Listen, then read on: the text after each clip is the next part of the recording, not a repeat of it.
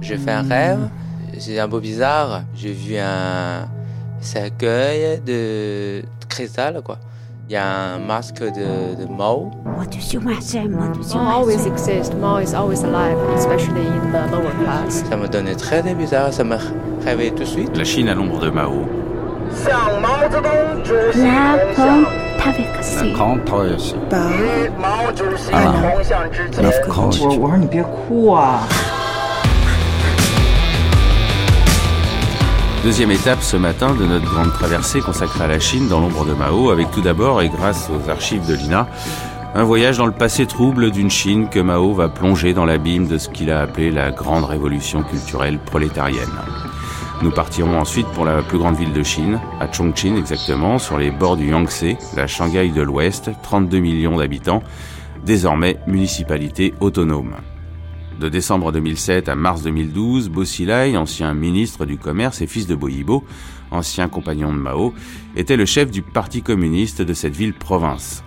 En voulant imposer une politique ultra-maoïste tout en nourrissant l'espoir de devenir un jour vizir à la place du vizir, Pékin va organiser la chute et la disgrâce de ce prince rouge en l'accusant de tous les maux et en accusant sa femme, Wu Kailai, de la mort de l'homme d'affaires britannique Nellie Wood et ce malgré le soutien populaire dont il jouissait et dont il jouit encore aujourd'hui.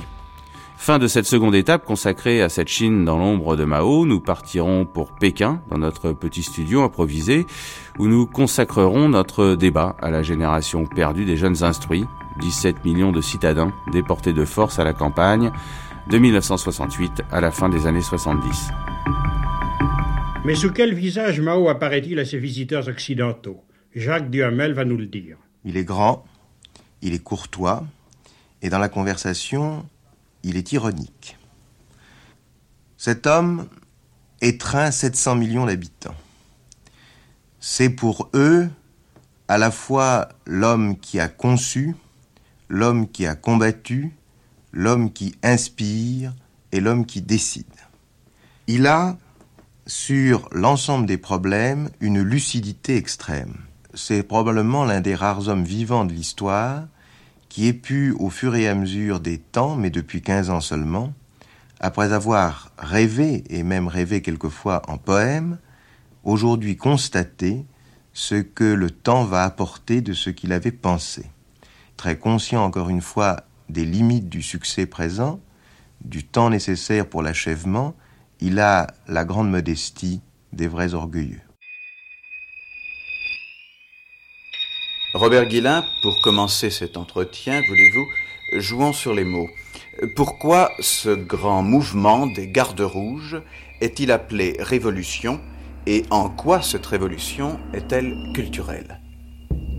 Eh bien, il s'agit, je crois, d'une relance de la révolution par Mao Tse-tung. La révolution chinoise a plus de 15 ans et elle était relativement arrivée mais c'est précisément parce que Mao Tse-tung a peur qu'on s'installe, qu'on croit que c'est arrivé, euh, qu'on s'organise dans le confort et la satisfaction, qu'il veut, avec la jeunesse nouvelle, avec l'arrivée d'une nouvelle génération, avec un mouvement tournant de la un point tournant de la révolution chinoise, il veut relancer et re-révolutionner en quelque sorte la révolution elle-même. Mao Zedong said that?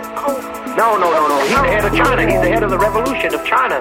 He marched 6,000 people on the march. He's been on a long march.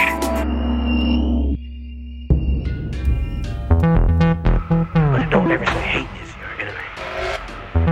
Love has practically caused me to just get you destroyed.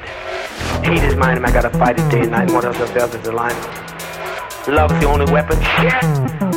Bullshit!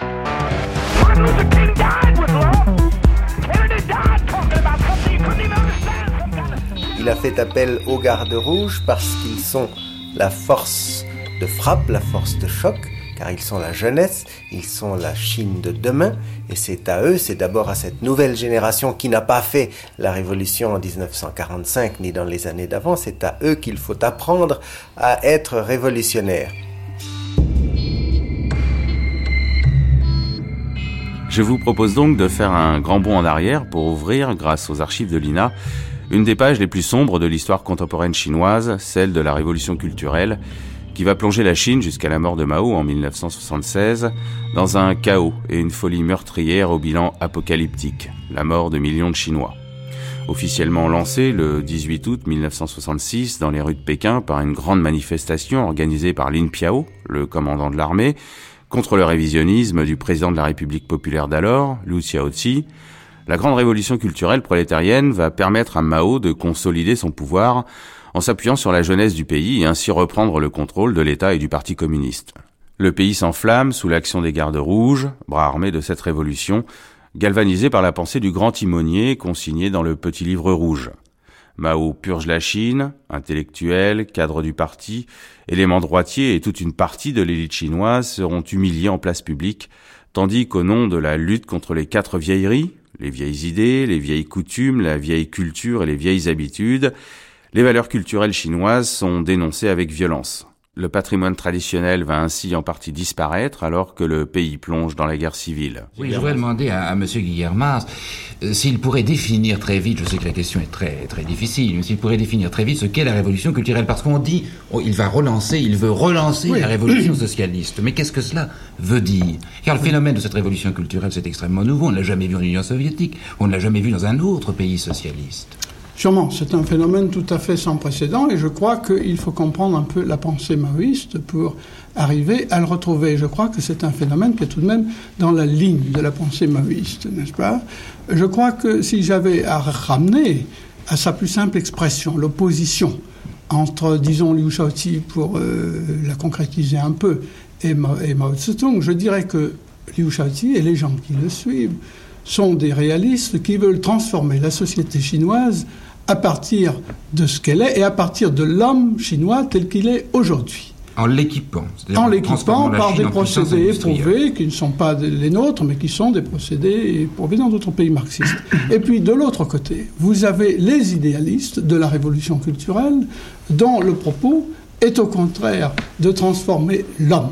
D'abord, c'est une prétention immense, mais elle est telle. Et à partir de cet homme transformé, on transformera la société. L'homme nouveau créera la société nouvelle. Et c'est ce qui explique dans la révolution culturelle cet accent permanent mis sur l'individu, n'est-ce pas, qui doit lui-même se transformer par l'autocritique, par la critique des autres, par la, critique des masses vis-à-vis -vis de lui-même. C'est une espèce de perpétuel dépassement pour que l'homme soit prêt euh, à créer la nouvelle société, il faut que lui-même se transforme. Alors si je comprends bien, Tse-tung dénonce les, les risques, les dangers petits bourgeois, si vous voulez, sûrement. de la société industrielle. Mais en même temps, il ne renonce pas à l'industrialisation. Ah, sûrement pas. Alors n'y a-t-il pas une contradiction? Comment Non, parce que je pense qu'il y a un ordre d'urgence pour lui. D'abord, il faudrait, euh, pour parler un peu plus largement du sujet, il faudrait voir que Mao Tse-tung se trouve tout de même a tout de même devant lui un temps assez limité pour assurer cette transition irréversible de la société chinoise, n'est-ce pas, vers une nouvelle mentalité.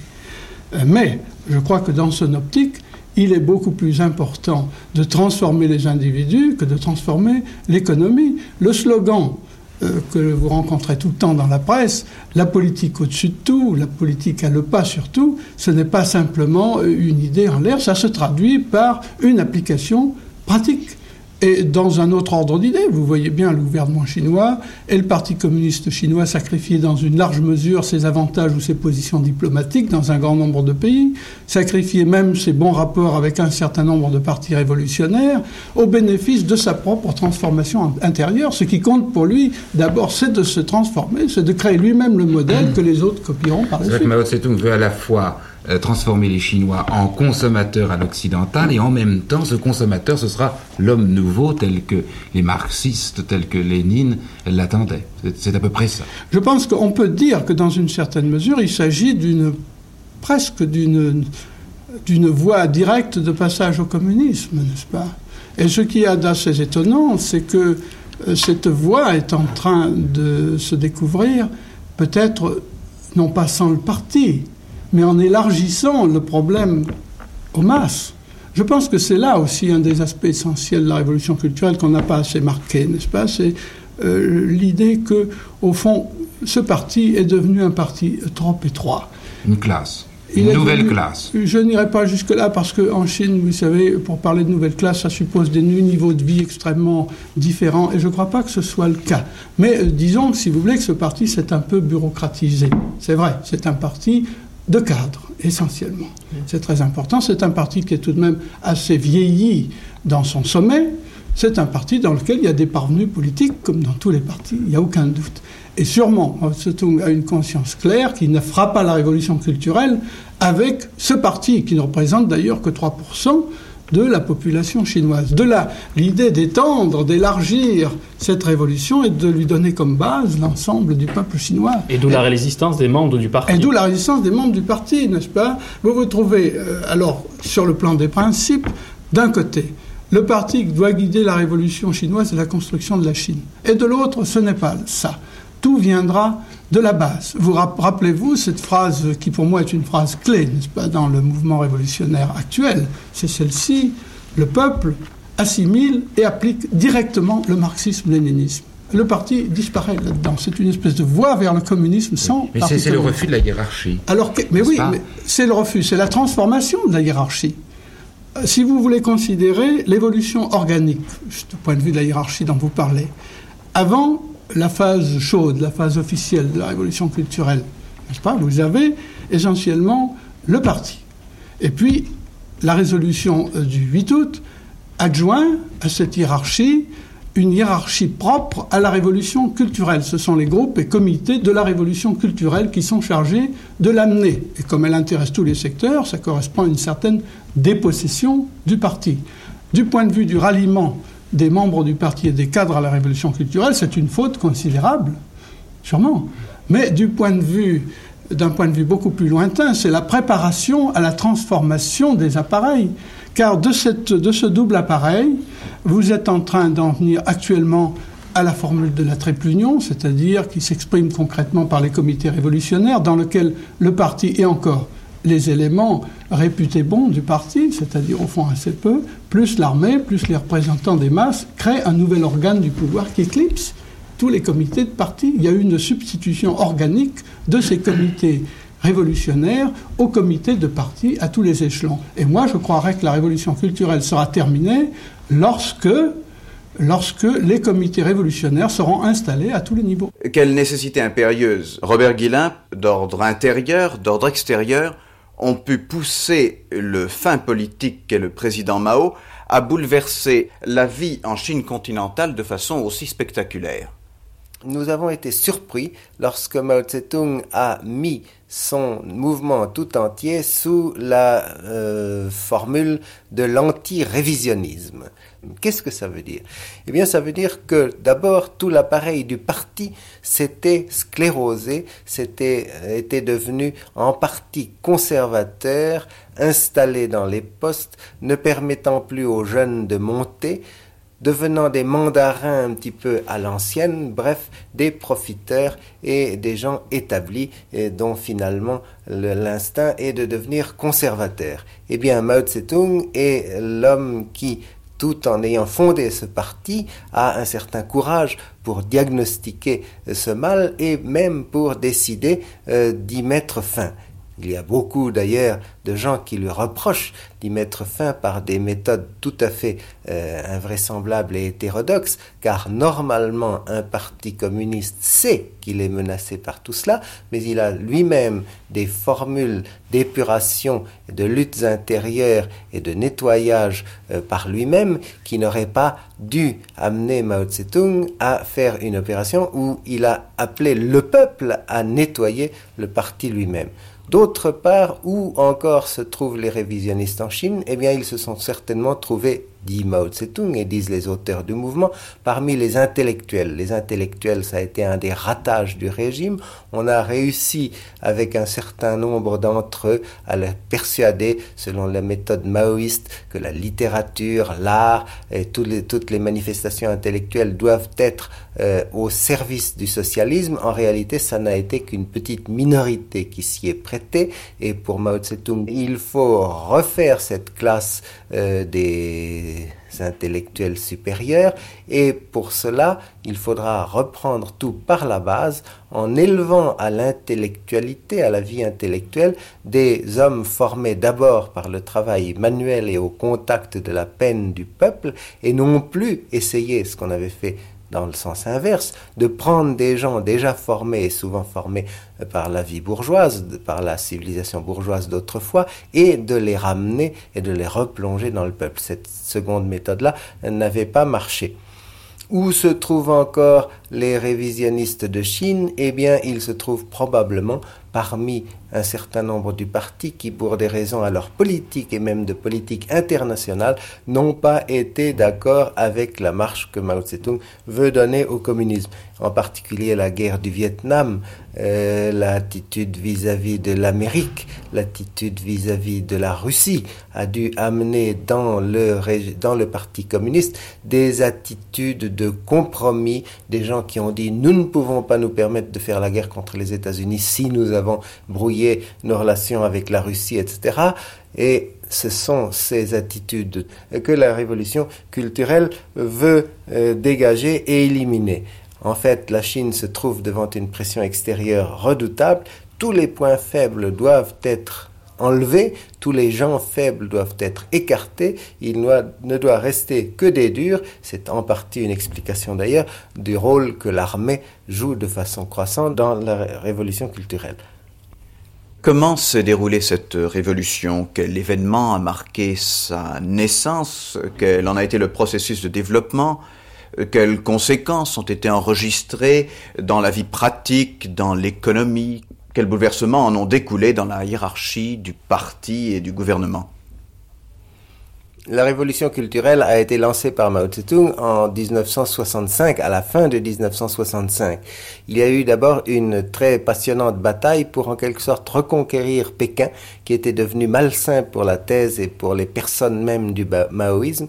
Euh, la capitale était tenue par les conservateurs du parti et spécialement par euh, le maire de Pékin, M. Peng Cheng. Ces gens ont été chassés et abattus et on a eu une première victoire maoïste. Maurice Sianta, journaliste, a vécu trois ans en Chine de 1965 à 1968. Vous pourriez nous en décrire quelques scènes À Pékin, le 25 mai 1966, à 14 heures, à l'université de Pékin, une jeune femme euh, a écrit le premier Dazibao, c'est-à-dire euh, la première affiche murale en gros caractères, dénonçant le maire de la municipalité, Pencheng, qui était septième dans la hiérarchie, et l'accusant euh, d'avoir voulu comploter contre le régime.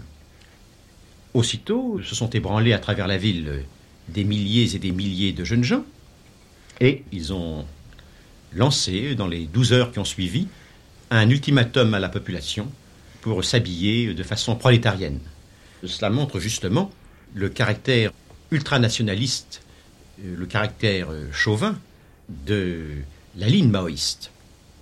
Et pendant trois mois, ces jeunes gens que l'on a appelés par la suite euh, des gardes rouges, qui ont entre 10 et 20 ans, eh bien pendant trois mois, ils ont été les maîtres du pavé, ils ont ce qu'on appelle, je crois, conditionné la population. Vous pourriez décrire d'autres scènes de la révolution culturelle? Oui, par exemple, personnellement, euh, je travaillais dans une publication qui s'appelle Pékin Information, et j'ai vu arriver dans mon organisation des enfants de 10, 12, 15 ans. Les garçons s'adressaient aux jeunes gens, et même aux personnes plus âgées, et leur disaient Tiens, mais tu as des chaussures à la Hong Kong. C'est-à-dire que ces hommes avait des chaussures un peu pointues et non point rondes comme celles du président Mou. Et il leur disait il faudra changer au plus vite de chaussures, hein, c'est intolérable. J'ai vu des fillettes aussi s'approcher de jeunes filles de 20, 25, 30 ans, de femmes déjà, et leur dire il faut couper tes tresses. Les tresses, c'est le symbole de l'oppression manchoue. Une bonne chinoise et une bonne communiste n'a pas à porter de tresses. Pierre Charpentier vous présente le journal d'Interactualité. Nous avons aujourd'hui avec nous au micro d'Interactualité, deux invités, Mademoiselle Sokolor Korski et Monsieur Friou. Ils reviennent de Pékin et de Shanghai. Oui, enfin, nous ne sommes pas des spécialistes des affaires chinoises. Nous avons été là en, en touriste, enfin, par, le, par les soins de la, seule agence qui est enfin à notre connaissance, qui ait pu assurer les voyages de cet été, voir et connaître. Et nous sommes évidemment tombés dans une, dans une atmosphère, dans une situation assez inattendue. Combien de temps avez-vous séjourné en Quinze Chine jours. 15 jours. Et est-ce que vous avez assisté à des, à des manifestations? Ou Tout au moins à des débuts de manifestations à Pékin? Oui, partout. jour et nuit. C'est-à-dire que nous, nous, compte- nous pouvions compter sur nos doigts les rues où ne défilait pas un cortège. Et ça, dans, au, au milieu de villes immenses. Et, et cette euh, impression est particulièrement fascinante, étant donné que ces cortèges sont, bruyants, sont ponctués d'orchestres au rythme un petit peu obsédant. Et si bien que la manifestation, avec tout son décorum, avait, a été pour nous le fond permanent de ce que nous avons vu de la Chine. Mais alors les gens défilent, les gens font de la musique, les gens euh, brandissent des pancartes, enfin que font-ils? Il y a une sorte de, de typologie moyenne de la manifestation. Au début, il y a des porte-drapeaux, drapeaux immenses d'ailleurs. Rouge et vert. Et où vraiment il y a une complaisance à la beauté des de la drapeaux, soie. pas des drapeaux chinois d'ailleurs, simplement des drapeaux euh, ro- roses, verts. À intervalles réguliers, il y a la masse des manifestants, euh, encadrés par les gardes rouges. Il y a un garde rouge sur chaque flanc, si vous voulez, tous les 20-30 mètres, mais pas plus. Il n'y a pas de détachement compact de garde rouge. Et les manifestants ont le petit livre rouge, les pensées de Mao. Euh, oui. Euh, oui. Je crois que c'est surtout les mots d'ordre sont lancés par, euh, Oui, d'accord, par les gardes rouges. Oui, alors justement, vous, vous parlez des gardes rouges qui jouent, je crois, un rôle très important dans toutes ces manifestations. Alors, quel est le, quel est le but des gardes rouges? Pourquoi y a-t-il des manifestations? Pourquoi est-ce que la Chine populaire entière est en manifestation, pour reprendre votre expression de tout à l'heure? Eh ben, ça, ça Quels sont les être, enfin, c'est pour manifester leur solidarité avec la révolution culturelle. Bien, alors je change ma question. Qu'est-ce que c'est que cette euh, révolution culturelle? C'est assez obscur pour nous C'est-à-dire euh, occidentaux. Lorsque nous avons vu, parce que nous arrivions pour, euh, pour voir, euh, si vous voulez, les poteries Shang, et brusquement on voit une ville en délire. Alors on a demandé des comptes aux gens, et nous ont dit qu'est-ce que font tous ces gens-là qui défilent, qui avaient d'ailleurs, à première vue, cela euh, baignait une sorte de bonne humeur, atmosphère de kermesse folklorique. On nous a dit voilà, ils vont manifester en des lieux précis, par quartier, par organisation, leur approbation au texte du 8 août. Texte du 8 août qui se réfère, euh, qui recouvre à la fois euh, les, je crois, les épurations politiques qui ont eu lieu, c'est-à-dire approuver vraisemblablement la- le- l'éviction d'un certain nombre de personnages, et deuxièmement, alors les mesures envisagées pour modifier radicalement euh, l'enseignement supérieur. En profondeur, quels étaient les objectifs de la révolution? Selon Mao Tse-tung, il s'agit de transformer l'homme au sens le plus complet, le plus total du terme. Il s'agit euh, de faire en sorte que l'individu s'oublie totalement pour se fondre dans le moi collectif et euh, ne soit plus que un rouage parmi le grand rouage chargé de promouvoir en Chine un communisme total et chargé aussi de promouvoir sur le plan international eh bien, la révolution mondiale.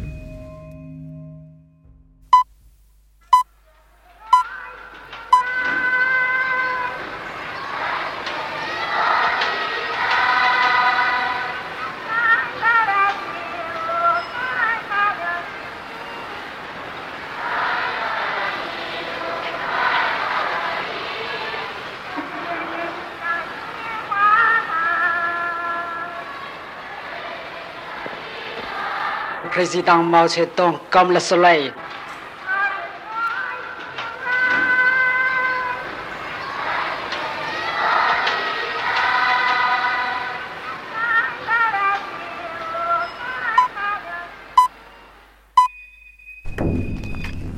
Apparemment, la révolution culturelle, alors qui a commencé son épuration, son grand nettoyage après, n'a pas très bien marché. En août 1966, donc, le comité central s'est réuni et il a inauguré la fameuse phase des gardes rouges. C'est à ce moment-là qu'on a fait euh, appel à la jeunesse comme force de choc du mouvement et une espèce de terreur a régné sur la Chine, au moins sur les grandes villes, terreur qui n'a pas été vraiment sanglante, on n'a pas coupé des têtes, mais évidemment on a brutalisé euh, pas mal d'anciens bourgeois ou de conservateurs ou de tous ces gens euh, qu'on voulait éliminer. À la tête de l'aile conservatrice se sont révélés à ce moment-là être deux personnages très importants, rien moins que le premier secrétaire euh, du parti, M. Deng Xiaoping, et le président de la République qui s'appelle, comme vous savez, Liu Shaoxi. Ces hommes n'ont pas été arrêtés, ils semblent avoir été neutralisés, mais probablement parce que leur puissance est encore très grande dans le parti, on ne les a pas vraiment euh, limogés. Ils ont encore leur titre en principe et on croit qu'ils sont simplement dans un état d'arrestation à l'intérieur de leur maison à Pékin. Et n'ayant pu, à cause sans doute de leur force, attaquer ou abattre ces têtes, on a, à partir de la fin de 1966, essayé d'abattre la base, abattre la clientèle qui les fait vivre et qui les soutient, et la révolution culturelle qui avait été d'abord euh, contre les intellectuels puis de caractère politique s'est étendue à l'économie. Quelle a été cette extension à l'économie? Eh bien, ça a été essentiellement ceci. On s'était adressé aux gardes rouges comme force de choc, et à partir de fin décembre et janvier de cette année, on s'est adressé aux ouvriers comme renfort pour la garde rouge. Dans les usines se sont formés des groupes révolutionnaires qui ont mené la révolution culturelle à l'échelon euh, de l'usine, de l'entreprise, également dans les administrations, et le mouvement a pris une telle extension qu'il a été en fait fort désordonné. Et dans une sorte de troisième phase de la révolution qui se montre à partir de février à peu près, euh, les éléments modérateurs entre les conservateurs de Liu Shaoxi et les extrémistes euh, maoïstes se sont affirmés derrière le très habile et très puissant monsieur Chuen Lai. Qui est monsieur Chuen Lai Eh bien, il est le premier ministre depuis que le régime est établi, c'est-à-dire l'administrateur, l'homme qui pense en termes pratiques et en homme d'État et en homme de gouvernement, et qui évidemment se trouve maintenant à la charnière entre les extrêmes et les conservateurs. C'est lui, semble-t-il, qui a imposé, qui a réussi habilement à imposer une sorte de retour à l'ordre qui fait que l'épuration va continuer, que la révolution, euh, la révolution euh, culturelle n'est pas terminée,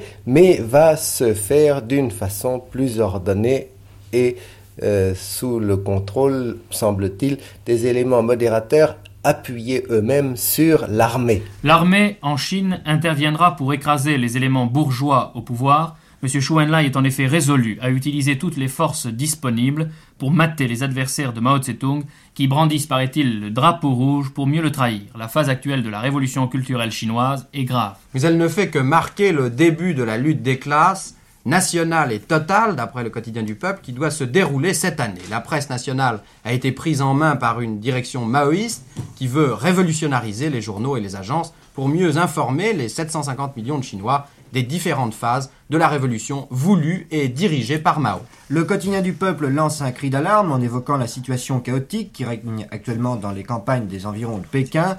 La production agricole risque d'être sérieusement touchée cette année. Les entreprises seront désormais gérées par des comités révolutionnaires de production dont les membres seront les travailleurs. C'est une nouvelle idée de Mao qui doit donner naissance à de vraies entreprises communistes. Dans ce domaine, comme en d'autres, la Chine abandonne les structures industrielles telles qu'elles existent dans les autres États socialistes. Les 80 étudiants chinois inscrits dans les universités françaises de Rennes et de Grenoble vont rejoindre Pékin par petits groupes. Notre porteur Georges Fabre a, rencontré leur délégué, M. Liao. Nous sommes venus à Rennes depuis plus de deux ans. Pourquoi partez-vous? Euh, Je crois, euh, pour répondre à votre question, je, cite tout d'abord une citation du président Mao. Euh, le président Mao a dit C'est au cours des luttes de classe qu'apparaissent les continuateurs de la cause révolutionnaire du prolétariat. C'est au milieu des grandes tempêtes révolutionnaires qu'ils se forgent et grandissent. C'est précisément pour cette raison que nous voulons participer à la grande évolution culturelle. Plus d'un million cinq cent mille Chinois manifestent en ce moment sur la place Tiananmen. C'est un meeting plus important que les deux précédents, qu'il était déjà, ceux des 18 et 31 août. Pour la troisième fois en moins d'un mois, et contrairement à toutes les habitudes chinoises, Mao, Lin Piao et Xu Enlai, et les principaux dirigeants chinois, président une telle réunion. Ils pourraient décourager tout excès de zèle de la part des gardes rouges, qui ont fait beaucoup parler d'eux ces derniers temps. Jean Vincent, qui est à Pékin, le correspondant de l'agence France-Presse, l'AFP, nous aide à comprendre ce matin l'ambiance actuelle de Pékin. C'est une grande manifestation de masse. Il y a un monde fou qui se dirige vers Tiananmen, certainement pour applaudir ou pour entendre le président Mao Zedong ou, ou bien le ministre de la Défense, bien, peut-être le Premier ministre Zhou Enlai, bien d'autres leaders du comité central du Parti communiste qui, sans doute, feraient, feront des déclarations sur la révolution culturelle. Le, groupement, le rassemblement a commencé dès ce matin vers 9h. Le but de cette manifestation, n'est-ce pas, est encore inconnu. Mais l'impression, c'est que sans doute ceux qu'on appelle à Pékin les Hongwei Ping, c'est-à-dire les gardes rouges, n'est-ce pas, vont s'unir devant les leaders chinois avec des groupes d'ouvriers et des groupes de militaires, parce que il y a également dans les rues environnant Tiananmen et sur Tiananmen même, sur la place, des détachements importants de militaires. Et alors, les Hongwei Ping, c'est-à-dire les gardes rouges, ne seront plus, enfin peut-être plus, des gens qui étaient de jeunes révolutionnaires qui faisaient, il faut bien le dire, des excès. Mais je crois que les gardes rouges vont s'unir à la base, qu'on appelle ensuite la base du prolétariat, les ouvriers et surtout le modèle suprême, l'individu exemplaire entre tous, c'est-à-dire le soldat, le membre de l'armée de libération. Est-ce que vous voulez dire que les autorités de Pékin, et notamment le président Mao Tse-tung avec Lin Piao et Xu Enlai, ont envie de freiner l'action un peu trop individuelle et désordonnée des gardes rouges? Je crois qu'en effet, c'est un petit peu ça. Mais cette fois-ci, peut-être s'agir, en effet, d'une part, de- d'arrêter les bêtises, et d'autre part, de pas, cette espèce de fluide révolutionnaire qui animait les gardes rouges à d'autres sections du prolétariat chinois, c'est-à-dire aux ouvriers et, et aux soldats et peut-être aux paysans. Est-ce que vous voulez dire qu'il y a également une nouvelle phase dans cette révolution culturelle? C'est ça, mais cette nouvelle phase n'est pas encore ouverte, si vous voulez. En tout cas, Zhou Enlai, par exemple, peut très bien parler. Donc une reprise en main des gardes rouges par le pouvoir et un nouvel élan collectif à la révolution idéologique culturelle. C'est ça. Mais certainement, c'est peut-être le, le sens de la manifestation. Et alors aussi, peut-être que cette manifestation sera suivie, par exemple, demain, du départ pour Shanghai, pour Canton, pour Sichuan, pour n'importe quelle province, de ces centaines de milliers de gardes rouges qui sont dans Pékin depuis, depuis deux ou trois semaines maintenant, et, et qu'on voit, qu'on voit à Pékin actuellement, ce n'est pas les gardes rouges qui sont remarquables, c'est les gens qui ne sont pas gardes rouges, quoi. Parce que la vaste majorité des gens qu'on voit dans la rue à Pékin sont des gardes rouges maintenant. Bien justement, quel est euh, le rôle actuel de l'armée dans l'évolution de la révolution culturelle? Je crois en gros que c'est un rôle d'arbitre. Arbitre entre qui? Eh bien, arbitre entre les deux éléments qui se sont trouvés accrochés l'un contre l'autre. Ce sont en quelque sorte les masses, plus exactement les organisations de masse qui avaient été euh, soulevées dans la rébellion, dans la, comment dirais-je, soulevées en faveur de la révolution par Mao Tse-tung, comme les gardes rouges ou les groupes ouvriers, et puis c'est d'autre part le parti. Est-ce que Mao Tse-tung voulait détruire le Parti communiste? Non.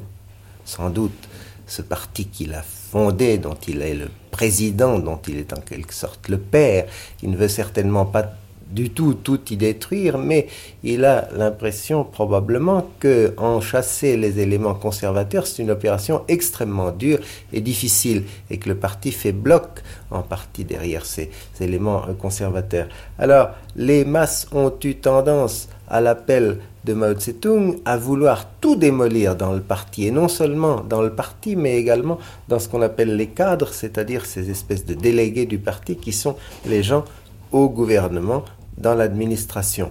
Autrement dit, la base appelée à faire la révolution par Mao Tse-tung a voulu tout démolir et il a fallu que l'armée, entre autres, et les modérés s'interposent pour dire attention, il ne s'agissait pas de casser tout, il s'agit d'éliminer seulement ceux euh, qui prenaient, euh, comme disent les textes, la route du capitalisme, c'est-à-dire ceux qui se trouvaient trop conservateurs ou trop mandarins dans le parti, ou trop nouvelle classe, ou trop profiteurs. Ceux-là, euh, enlevons-les, ils ne sont pas très nombreux, mais euh, par un processus de triage, gardons au contraire tous les gens bons, tous les gens expérimentés et surtout tous ceux qui se rallient, et de plus en plus nombreux, je crois, ils se rallient à la révolution culturelle. Et alors l'armée se trouve ainsi investie d'un rôle d'arbitre euh, qui fait qu'elle aura sans doute un jeu très important et on ne sait pas exactement qui elle est, cette armée, quelle est son opinion, quelles sont ses ambitions?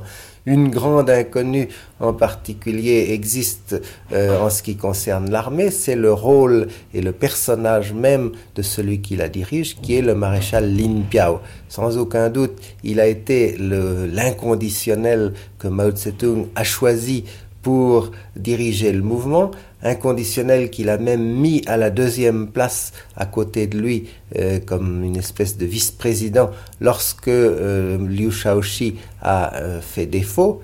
Mais actuellement, il y a un mystère Lin Piao, on n'entend plus du tout parler de lui, on cite peu son nom, il ne se montre pas en public, et on peut se demander s'il n'est pas en partie éclipsé ou s'il va continuer à être l'homme qui va mener la révolution culturelle comme compagnon de Mao, comme il l'a fait jusqu'à présent. Connaître la géniale pensée de Mao. C'est la clé de tous les problèmes. C'est pour les Chinois, je cite, le microscope et la jumelle, le phare et la boussole. Lin Piao le répète suffisamment et les Chinois le croient sérieusement.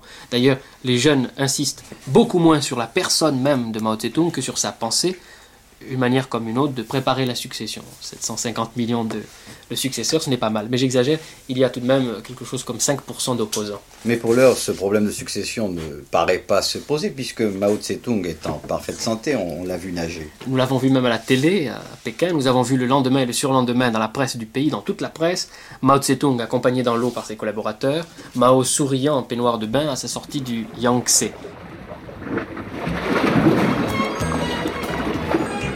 La nage, a écrit Mao Tse-tung dans un poème, développe un esprit courageux et entretient la combativité en prévision d'une éventuelle offensive américaine en Chine. Alors de Swatow ou Canton, dans le sud, à Carbine, dans le nord, jeunes et vieux, des millions de Chinois se jettent à l'eau. Toute la Chine est dans l'eau, nage ou apprend à nager. Il faut imaginer des milliers de jeunes plongeant ensemble, en chantant, en criant dans les eaux tumultueuses de certains fleuves. Leur seule préparation, la lecture des œuvres de Mao Tse-tung. C'est d'ailleurs grâce à la pensée de Mao que l'équipe de basketball chinoise a battu hier soir devant une foule enthousiaste à Pékin l'équipe de France. Euh, l'équipe chinoise avait perdu son premier match. Euh, elle a reçu ensuite de nombreuses lettres de spectateurs qui lui recommandaient quelques pages de Mao. Les citations ont donné, vous l'avez vu, de bons résultats. L'étude et l'application correcte de la pensée permettent de résoudre tous les problèmes et donnent la clé de tous les énigmes. J'ai assisté dans un hôpital de Shanghai à une partie d'une opération chirurgicale. Sept médecins avaient pratiqué une simple anesthésie locale à une malade qui était consciente, réveillée, et à laquelle une infirmière lisait des textes et des pensées de Mao.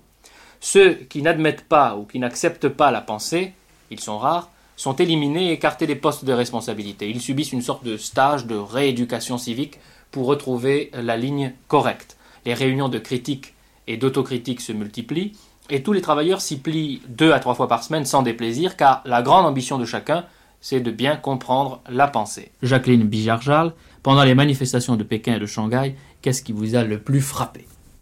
Ce qui nous a frappé, c'est d'abord la multitude euh, de personnes qui manifestaient, qui défilaient, qui chantaient, qui dansaient. Il y avait un caractère euh, un peu de, fête foraine avec euh, des stands où on pouvait acheter des, pastèques, euh, des rafraîchissements. Je me souviens en particulier de, de tout petits enfants qui étaient amenés par une jardinière d'enfants qui venait certainement d'une crèche proche, puis qu'ils étaient vraiment petits, peut-être 18 mois, ils étaient une douzaine, euh, un, petit tuban encore sur, leurs jambes, et ils étaient tous euh, bien ficelés pour ne pas les perdre.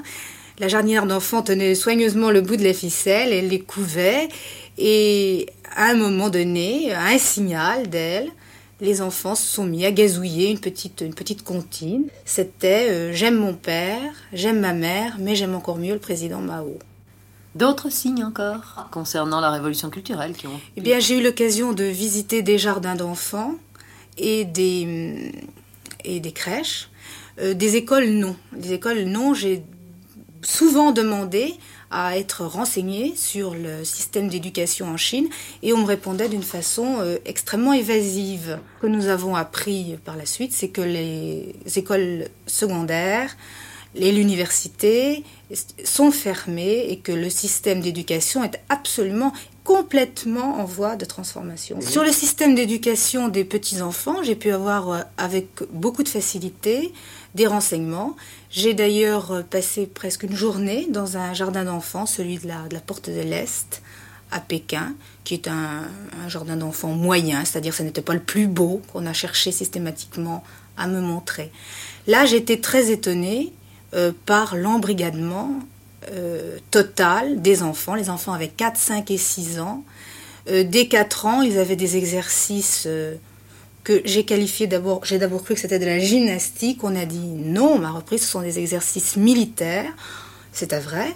En fait, il y avait un, un, petit parcours du combattant, lancer de grenades, on présentait armes.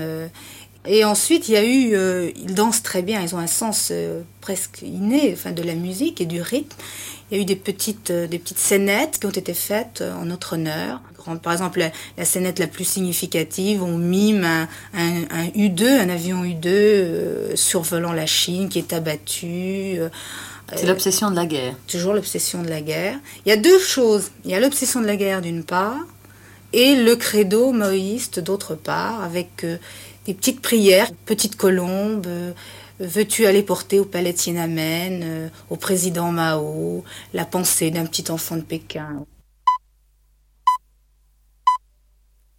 Chang, mon ami l'étudiant, me disait J'avais huit ans, le premier jour de la nouvelle Chine.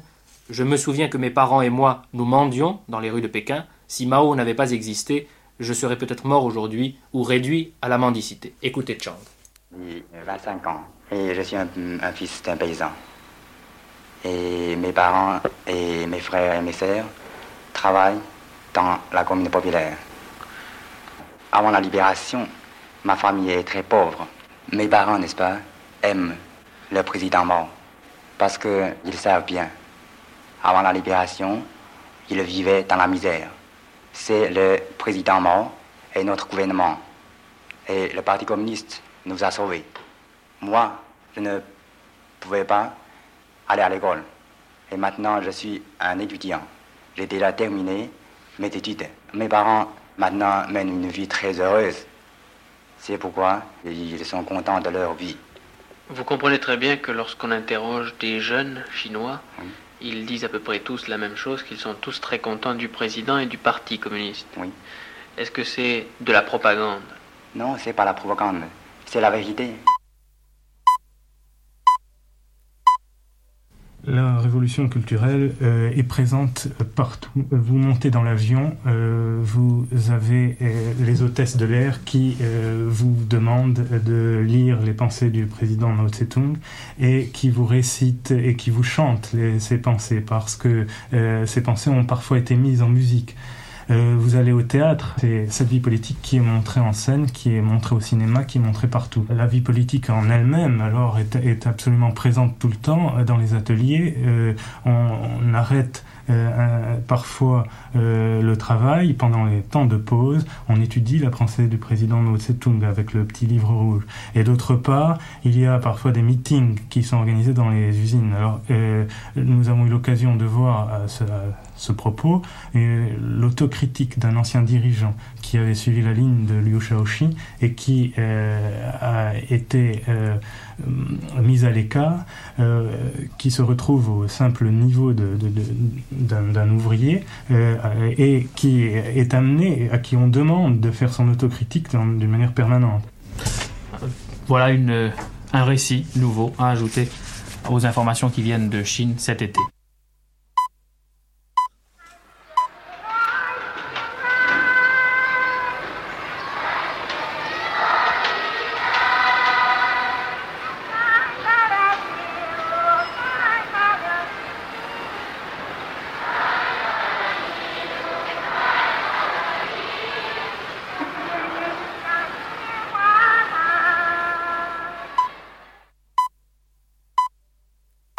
Faut essayer de replacer le communisme chinois dans, sa, dans, sa, dans son contexte propre.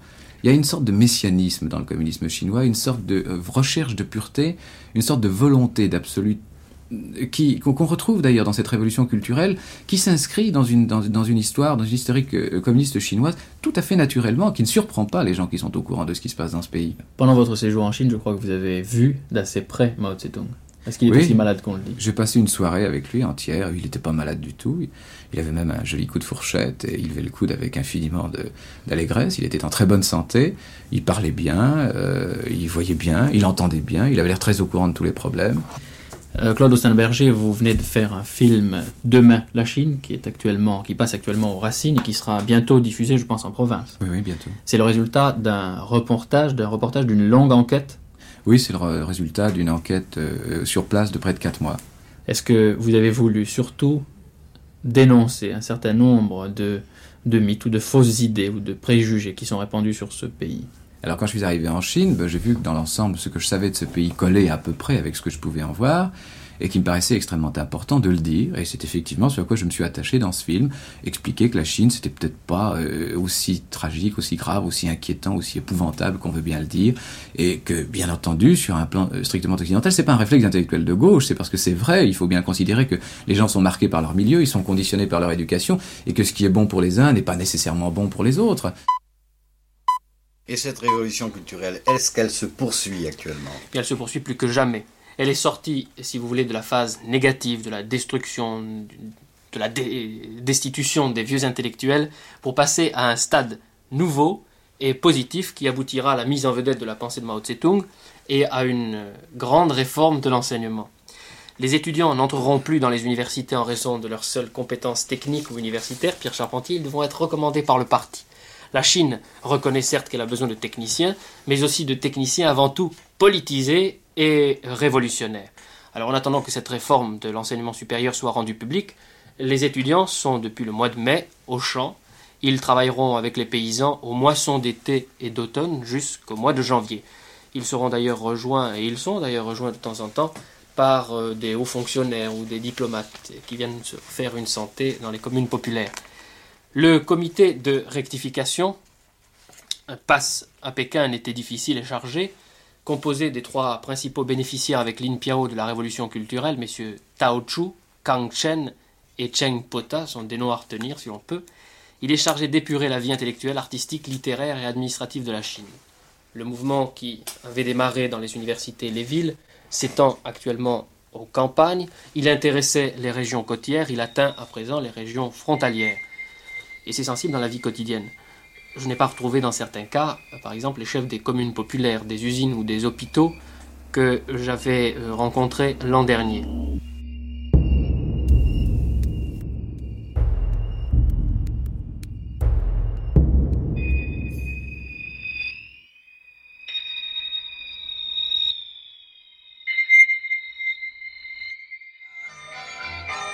Tout à l'heure, vous parliez du moment où, pendant la révolution culturelle, on a brûlé les livres.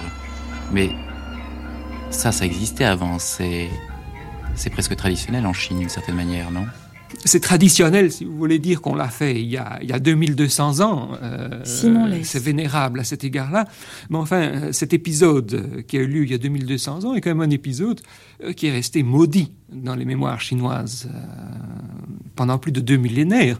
C'est l'épisode de Qin Shi Huang, le premier unificateur de la Chine impériale, qui est un- une figure absolument d'une importance euh, décisive et capitale, puisque c'est lui qui a fait l'unité chinoise, euh, qui a donc eu des, un apport positif indéniable, euh, puisque sans lui, il n'y aurait peut-être pas eu de Chine. La Chine serait comme une Europe, ou si vous voulez dire inversement, l'Europe est une, Chine qui n'a pas eu de Qin.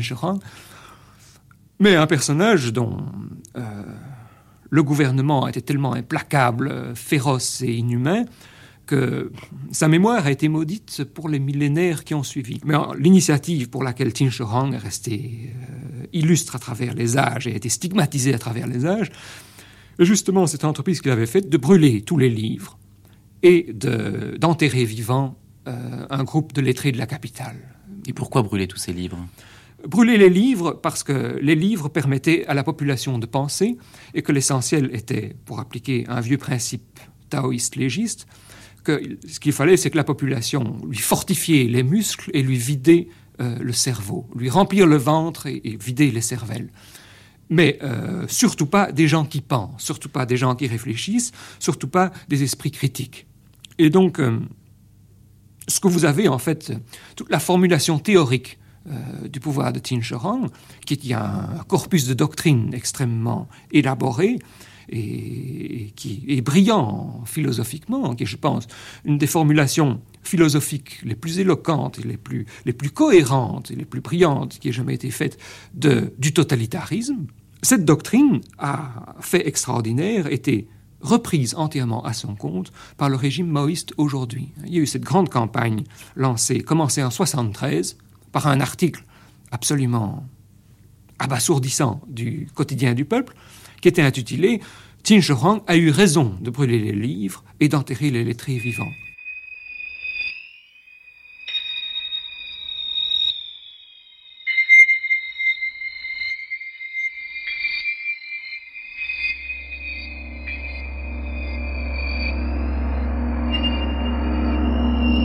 La révolution culturelle, histoire d'une culture assassinée.